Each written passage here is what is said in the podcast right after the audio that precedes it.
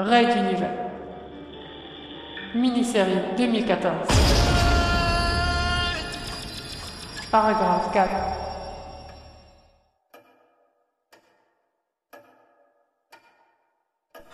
Un sursaut.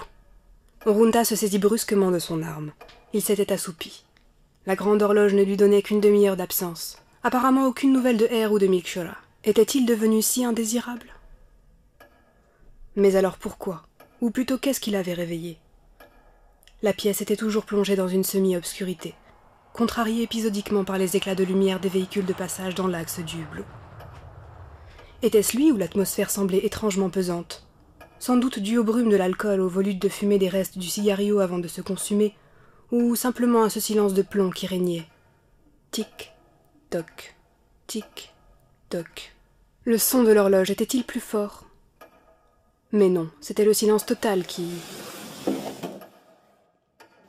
Un son de frottement contre le sas de l'entrée lui parvint aux oreilles. Il tiqua. C'était cela qui l'avait réveillé.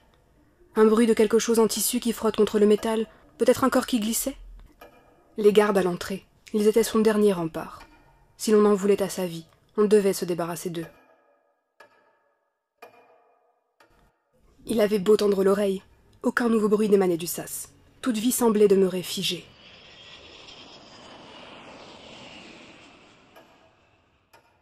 Son père avait eu la faiblesse de penser qu'on ne s'en prendrait pas à sa vie, malgré les avertissements et les conseils. La leçon fut bien retenue par son fils. Il ira au-devant du danger pour l'anéantir lui-même de ses mains. L'arme serrée dans son poing, voilà quel était son dernier rempart.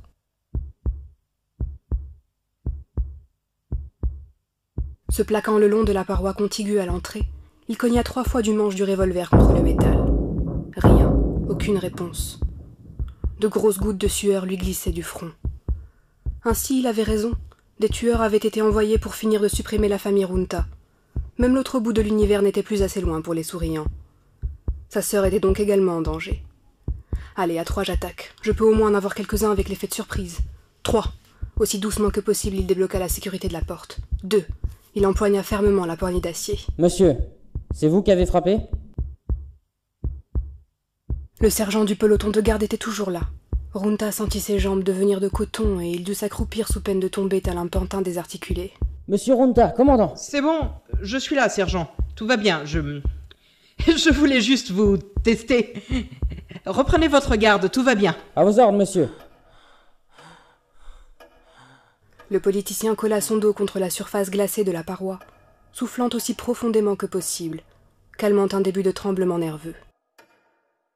Le silence redevint si pesant que lorsque l'intercom sonna, il ne put s'empêcher de pousser un petit cri de stupeur.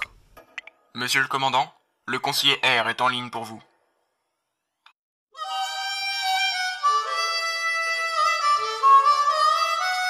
Raid Univers.